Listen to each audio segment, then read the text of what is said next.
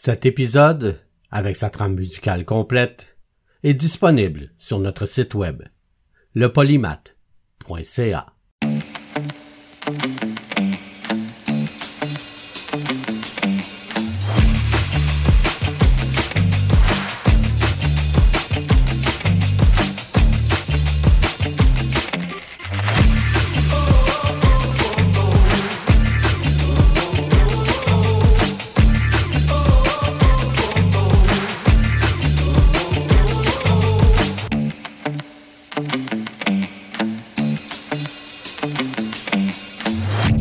Le polymath avec Bruno Laberge.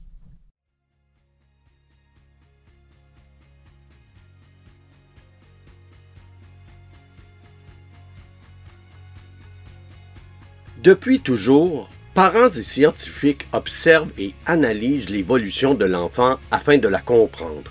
Car la compréhension de cette évolution permet de mieux en mesurer les diverses composantes et ainsi de mieux ajuster les interventions de sauvegarde, d'aide, de réparation qui sont indispensables pour l'enfant? En fait, la croissance de l'enfant est perçue par les parents et la science comme un processus d'évolution naturelle. Une évolution naturelle qu'il est nécessaire de respecter le plus possible afin de réussir une bonne éducation. Il faut laisser faire la nature et s'y adapter afin de bien guider nos enfants.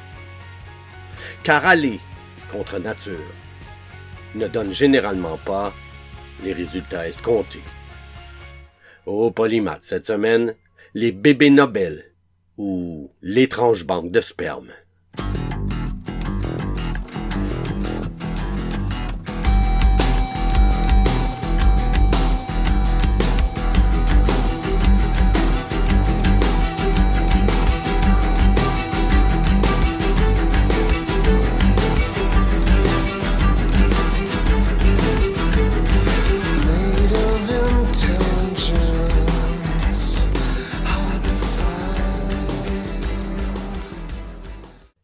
En 1906 à Harbor Springs dans le Michigan, Robert K. Graham est le fils du principal dentiste de la ville.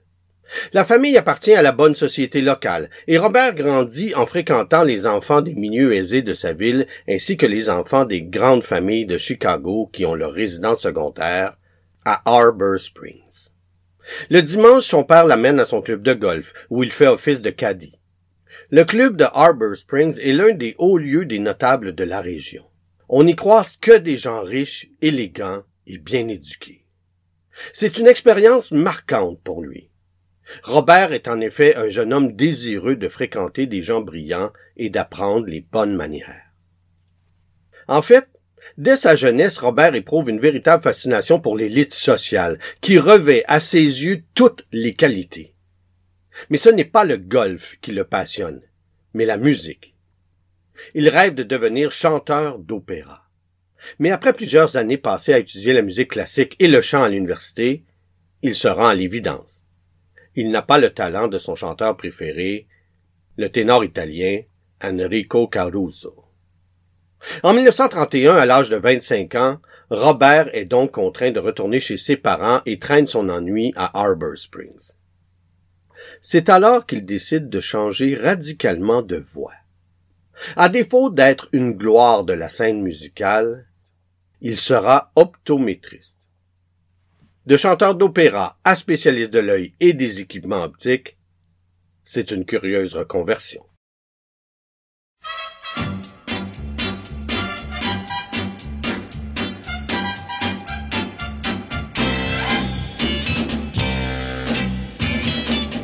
A good friend of mine sat with me and he cried. He told me a story, I know he hadn't lied.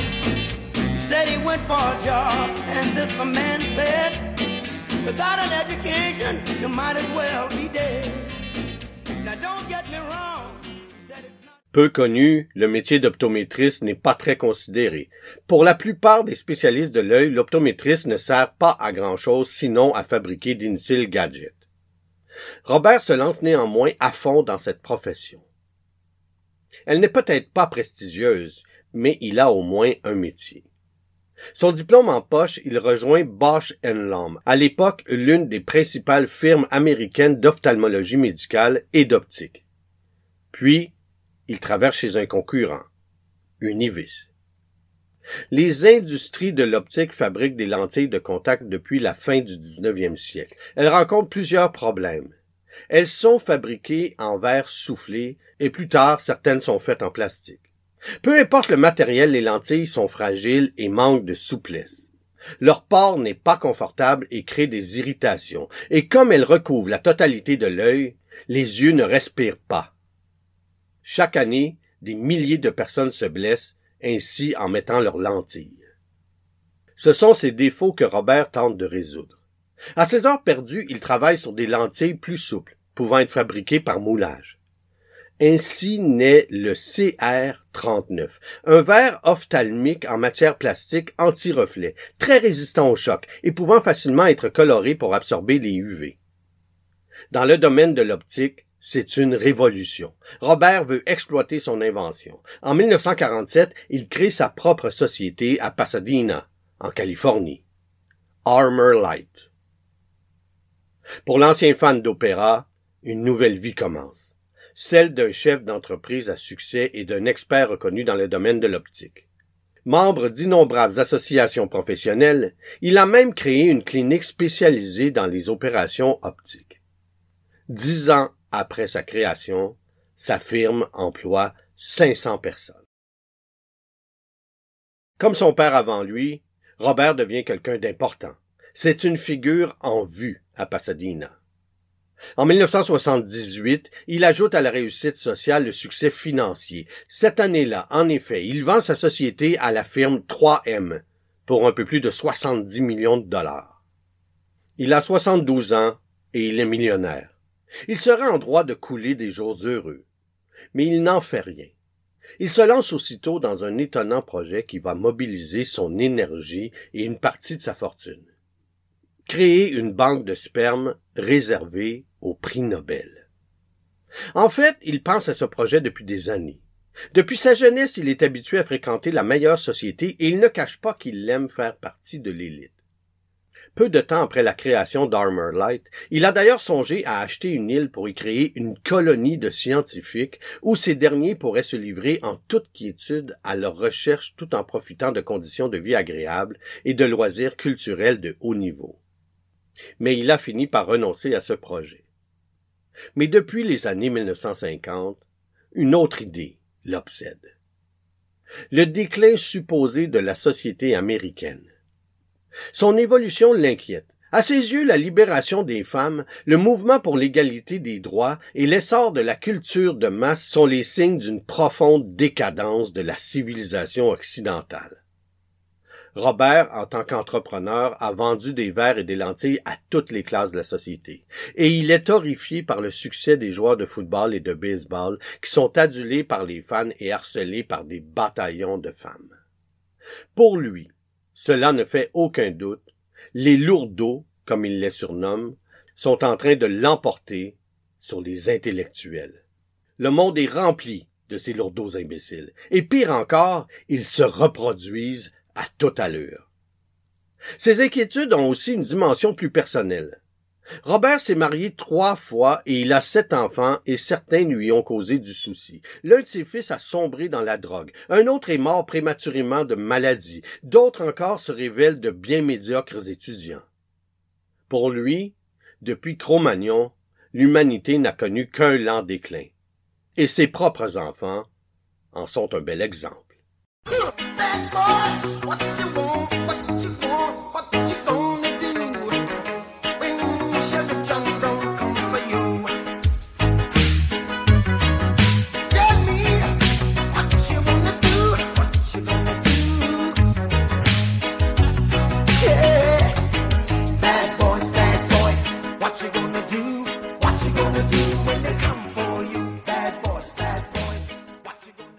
Au début des années 1960, son idée est faite. Pour éviter que la société devienne de plus en plus bête, il faut créer des génies.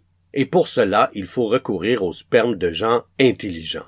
Il suffirait de collecter soigneusement leur sperme et de s'en servir ensuite pour inséminer des femmes elles-mêmes sélectionnées sur la base de critères rigoureux. Robert n'invente pas le principe de la banque de sperme. Depuis 1964, il en existe deux dans le monde, l'une aux États-Unis, l'autre au Japon. Ce qu'il invente, c'est le principe de la banque de sperme réservée essentiellement aux authentiques génies. Robert n'est pas le seul à penser ainsi. L'eugénisme est un courant dont l'ambition est d'améliorer le patrimoine génétique de l'espèce humaine. Mais l'eugénisme est passé de mode. Il a en effet connu son apogée entre la fin du 19e siècle et les années 1930, aux États-Unis et en Grande-Bretagne. Les nazis ont aussi posé des actions supposément pour améliorer le patrimoine génétique en éliminant tout ce qui n'était pas la race aryenne. Mais Robert ne veut tuer personne. Il veut simplement créer un homme supérieur intelligent. Mais est-ce si simple? Toujours est-il qu'il met son idée à exécution. En 1980, il crée la banque de sperme, la Repository for Germinal Choice. Il l'installe à Escondido, en Californie, et ce lieu n'est pas choisi par hasard. Depuis 1975, c'est Jerry Brown qui est gouverneur de cet État. Contrairement à son prédécesseur Ronald Reagan, c'est un libéral affiché, notamment en matière de mœurs. Sous son mandat, la Californie commence à devenir le paradis du libertarisme, une philosophie politique qui repose sur l'idée qu'une société juste respecte et protège la liberté de chaque individu. Deux banques de sperme viennent d'ailleurs d'ouvrir dans cet État. Le projet de Robert ne suscite donc aucune critique. Pour tout dire, ce projet est même accueilli dans la plus parfaite indifférence.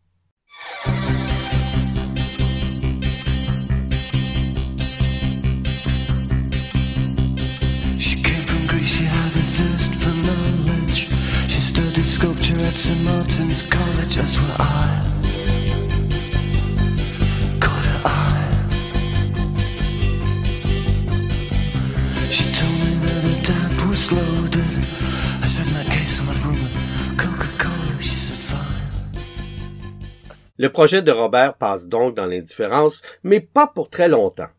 Avant l'ouverture de sa banque, l'ex-entrepreneur a en effet contacté tout ce que la Californie compte de prix Nobel pour leur proposer, au nom de l'avenir de l'humanité, de faire don de leur sperme. Trois seulement répondent positivement. Deux demandent à rester anonymes, un seul accepte de révéler son identité. Il s'agit de William Shockley, qui a reçu la prestigieuse récompense en 1956 pour ses travaux sur les semi-conducteurs. Robert est malgré tout aux anges. Ce qu'il ignore, c'est que Shockley professe depuis longtemps des idées ouvertement racistes. À ses yeux, les Noirs ont une intelligence très inférieure à celle des Blancs.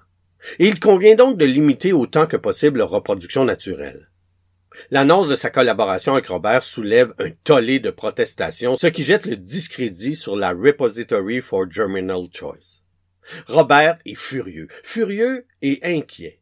Il se fait du souci pour ses précieux échantillons. Il doit les faire garder par des agents de sécurité. Effrayés par la polémique, les deux autres prix Nobel renoncent à faire don de leurs semences. Le projet de Graham est désormais bien compromis.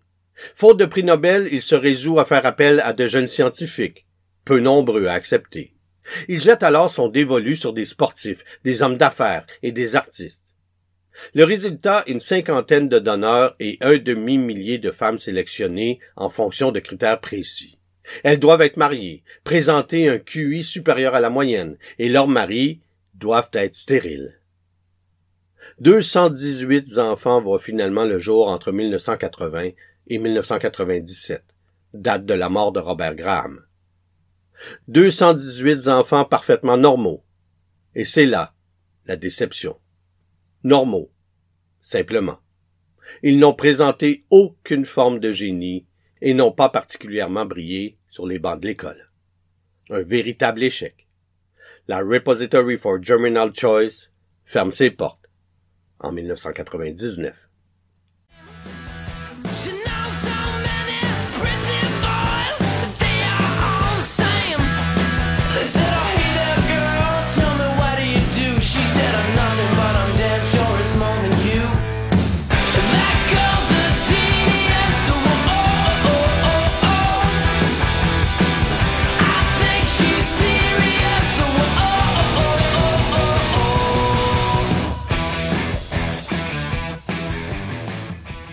Robert Graham a voulu créer des gens intelligents pour sauver l'humanité de la médiocrité. Tel était son étonnant credo. On peut y voir un certain parallèle avec Frankenstein ou avec le clonage. Une grande proportion de la population occidentale ne croit plus en Dieu. De là à se prendre pour Dieu soi-même. Et puis, il y avait peut-être à la base une erreur sur l'hypothèse, car l'intelligence est-elle dans les gènes? En tout cas, parmi ceux issus de cette banque, rien ne permet de le prouver. L'idée de combattre la médiocrité reste une bonne idée. Il faut peut-être juste essayer de l'atteindre par l'instruction, la curiosité et la passion. Merci de nous avoir écoutés. Et si vous avez aimé cet épisode du Polymath, alors vous pouvez nous encourager en visitant notre page Patreon au patreon.com slash le polymath. Merci tout le monde.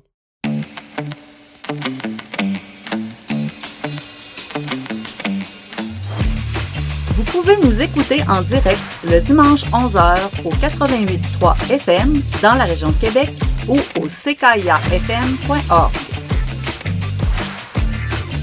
Vous pouvez aussi nous écouter en tout temps sur votre plateforme de balado favorite. Cherchez aussi le Polymath avec Bruno Laberge sur Facebook ou le barre de soulignement Polymath sur TikTok.